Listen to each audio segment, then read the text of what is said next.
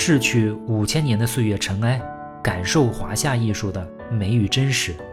我是祝维庸，这里是一听就懂的中国艺术史。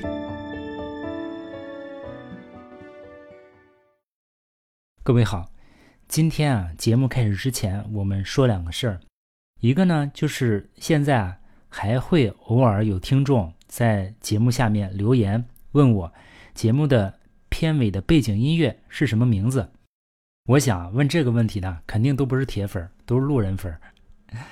再说一下啊，咱们节目下面可以点开，点开呢，下面有一个查看全文，会有我附的节目的附件，其中就包括了图片和文字，还有背景音乐的名字，我也会附上。大家点开呢就可以看到。还有一个事情呢，想请大家帮忙，就是祝老师的微博啊，祝维庸艺术空间已经开通了两个月了，最近呢。涨粉终于变快了，我突然想到一个主意啊，就是大家如果嗯有什么跟艺术或者是文化相关的，嗯，比如自己做一个东西，或者写一幅字，或者画一幅画，如果愿意拿出来跟大家分享，就可以微信发给我啊，我在微博里分享给大家看。当然，在微博里面分享的时候啊，如果你愿意，我会备注上作者的名字。微信呢，我再附在节目下面可以看到。好，闲言少叙，书归正文。我们今天啊，开始正式讲唐朝的绘画艺术。隋末唐初这一段啊，从杨广不停的瞎折腾，到李世民出来荡平天下诸侯，社会的过于动荡，让绘画艺术还没有喘息的时间。绘画它跟书法不一样。书法，你想一个人在家自己啊就可以练，每天临帖就行了嘛。但是啊，我们说过，此时的绘画还是处于宗教化时期，壁画或者是屏风画还是绘画的主流。那就意味着你至少得有新建或者是翻新建筑，才会有订单，这样呢，艺术家才会有业务支持艺术家的创作，进而促进绘画艺术的发展。所以整体上，隋末唐初这一段绘画还没有来得及有大的发展，它在等待着新的时代的到来。但是这些啊，并不代表人们没有对美的追求。既然没有新的大师出现，那社会上呢就刮起了崇古之风。从前代大师的作品中啊，寻找美感和灵感是当时社会的一个普遍风气。于是呢，六朝遗留下来的艺术品就变得非常抢手。隋炀帝杨广在位的时候，拼命搜集天下的艺术品，其中大量的六朝绘画就被他收入囊中。这批东西呢，最后主要被放在了两个地方，一部分呢在东都洛阳，另一部分呢被他随身携带到了江都，也就是今天的扬州。洛阳这部分呢，最后就归了军阀王世充；江都这部分呢，先是被宇文化及掳走，宇文化及呢失败，又落在了窦建德手里，最后呢。不论是王世充还是窦建德，都被李世民最终俘虏。咱们之前说过，连同他们手里的东西啊，最终也都归了李唐。一手的经过啊，基本就是这样。但是几经周折啊，中间的损耗是非常大的。比如我们明确见到过的，至少有两次翻船的记录啊。一次是在北方隋炀帝杨广运往江都的路上，一艘满载着艺术品的大船啊就倾覆。船上的所有东西啊，都落进了河里，喂了鱼虾。还有一次呢，是河北这批东西在窦建德手里运往长安的时候啊，也遭遇过翻船。路上损失的东西，据说占到前朝御府所藏的十之八九。这还只是路上损失的啊，战乱中间损失的那就没法统计了。所以，我们今天就能够理解为什么看不到顾恺之的画，看不到陆探微、张僧繇的画。虽然毁的厉害啊，要说我们中国人对于自己文化和艺术的热爱，那也是不折不扣的。唐朝啊，一旦安定下来，一些大臣们就立即建议说，剩下的东西可不多了啊，要抢救性修复。于是呢，朝廷就立即组织大批的当代好手复制摹写。所以在初唐啊，一时间艺术领域重古摹古之风大盛。我们通常看啊，包括我们这个节目的形式，会给人造成一种错觉，就是说艺术的进步啊和创新，它表现出来的结果是一两位大师的横空出世、不拘一格、锐意进取。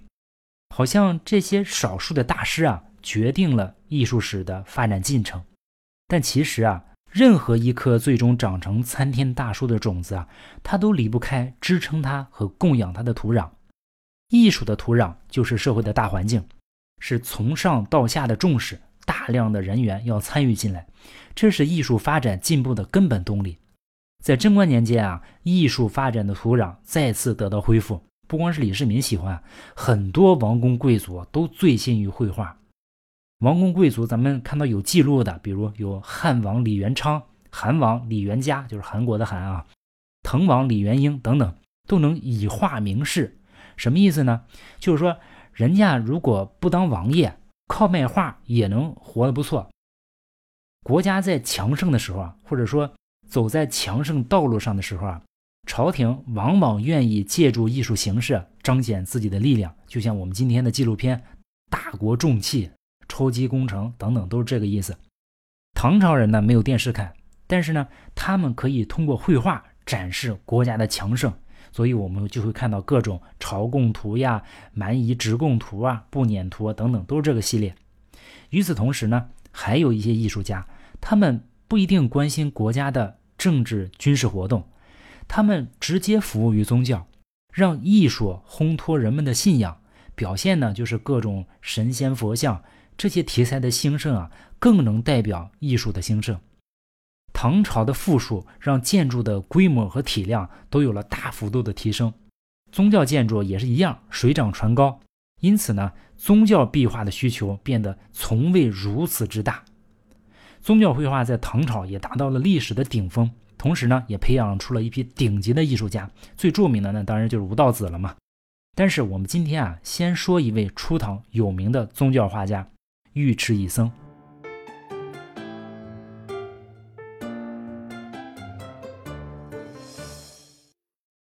在初唐时代啊，绘画延续了从隋到唐的发展。董伯仁、展子虔等人对绘画的开拓所取得的成绩啊，到了唐朝。仍然在有序的传承和发展着。与此同时呢，一股强劲的异域风啊吹了进来。我们前文提到过啊，南北朝时代，北方以曹仲达为代表的一些画家就受到了于田画派的影响。这种影响到唐朝还在继续。代表人物就是我们说的尉迟乙僧。尉迟呢是于田的王姓，就说明他啊是出生在显赫的于田王族。我们说过啊，于田画派影响很大。是因为啊，古于田国啊，它不限于今天的新疆和田一带啊，它的疆域辽阔的时候啊，覆盖的面积和控制的范围很大。当事人评价尉迟乙僧的绘画成就的时候说啊，说他详艺朝野，能够与阎立本、吴道子、周昉等艺术大家齐名，作品呢可以跻身于神品的行列。尉迟乙僧啊，来自于一个绘画艺术的家庭，在古代啊。手艺啊，在血缘家庭内部传承是非常普遍的现象。比如我们看到王羲之和王献之，像戴逵和戴咏、戴伯，陆探微和陆随，张僧繇和张汝同，后面我们马上说的严氏父子等等。尉迟乙僧的父亲啊，尉迟拔之那和哥哥尉迟甲僧都是画家，尤其是父亲尉迟拔支那是一位名震西域的画家。他大约在隋文帝仁寿年间啊，来到过中原。曾经在洛阳从事过绘画活动。那个时候呢，尉迟拔支那的年龄大概只有二十岁上下。于田呢，那是佛法昌盛的地方，没有像今天一样被伊斯兰化啊。所以当时的绘画艺术啊，主要是画佛像和佛教的雕塑为主，当然也有少量的世俗画。根据张彦远在《历代名画记》中记载啊，说尉迟跋之那善画外国及佛像，当时善名，就是说啊。他很擅长这种少数民族人物画以及佛经故事画。后来啊，根据尉迟乙僧的经历看啊，尉迟跋之那并没有一直逗留在中原，而且很快就回去了。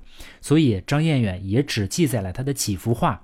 他的哥哥呢，尉迟甲僧没有来到过中原，作品呢也没有在中原流传过，画的怎么样我们也不清楚。尉迟乙僧啊，是于公元六百三十二年，也就是唐贞观六年的时候啊。被于田王推荐来到长安的，推荐理由是以丹青奇妙，见之却下。意思就是说，我这儿有一个人啊，画的特别好，推荐给您了。当时的唐朝啊，对西域的一些部落施压，让他们送人质啊来到长安，防止他们不安分。当然啊，更多的少数民族啊，他们是主动过来表忠心，送太子过来做人质，说证明给天可汗看自己是个乖宝宝。因为啊，在周边民族看起来，大唐不只是一个繁荣强盛的帝国，更是一个不可一世的庞然大物。他们心中啊，都充满了畏惧。于是呢，于田国啊，也送来一个叫尉迟乐的来到长安作为质子。我个人认为啊，尉迟乙僧极有可能就是在这次随行队伍中的一员。他此时的确切年龄啊，我们无法得知，但是根据推断，应该是在二十岁左右。人家既然是官方推荐来的嘛，自然不用像草根吴道子那样在底层混饭吃。尉迟乙僧来到长安之后啊，李世民看了一眼，哎，这小伙子不错。最初呢，就让他担任宿卫官，后来又袭封郡公，当然这些都是荣誉之称啊。李世民说，哎，你以两国两族人民友好大局为重，安心画画吧。于是呢，在长安封为宿卫官之后啊。尉迟乙僧就到各处的寺庙绘制一系列异域风格的佛像壁画作品，很快就在长安画坛引起了极大的关注，并获得了与阎立本等初唐画家齐名的一个赞誉。当时人们对他的作品评价中，我们可以体会到，尉迟乙僧的出现为初唐的画坛注入了一种既独特又精湛的一种绘画风格。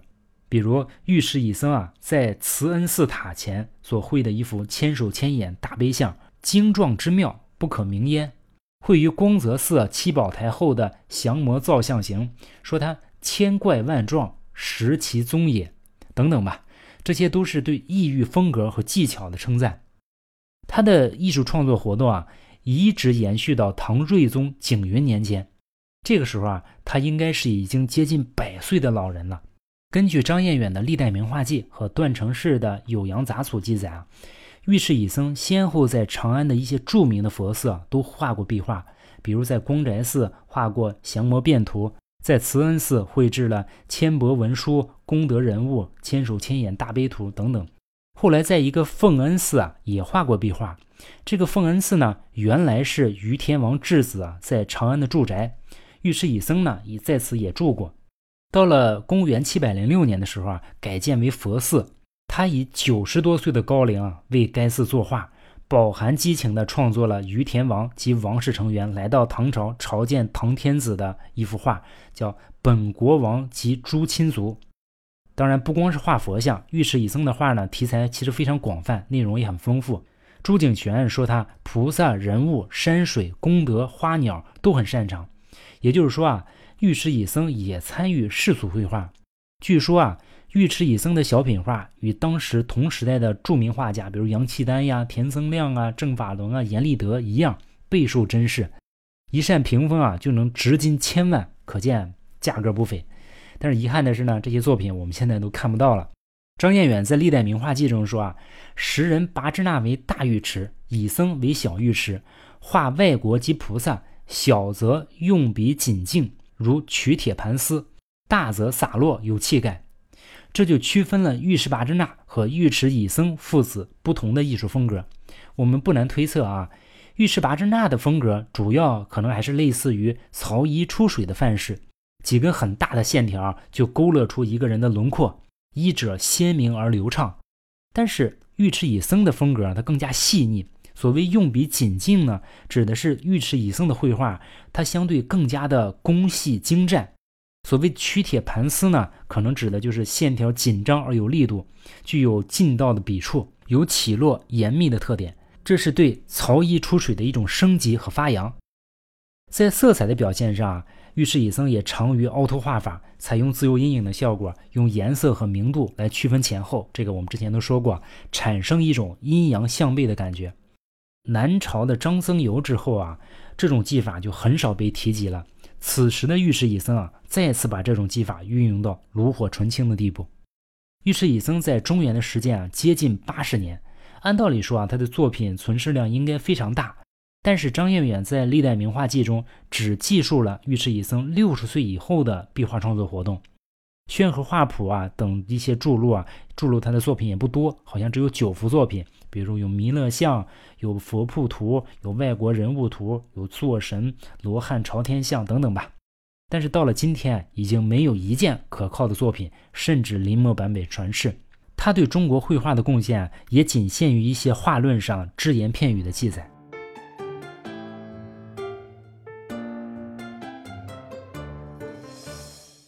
我们之所以要把尉迟乙僧单独拿出来讲一下，就是因为我个人认为啊，尉迟乙僧是最后一位对中国古代绘画有重大影响的外来画家。下一次这种重大影响，那要到了晚清民国时候了。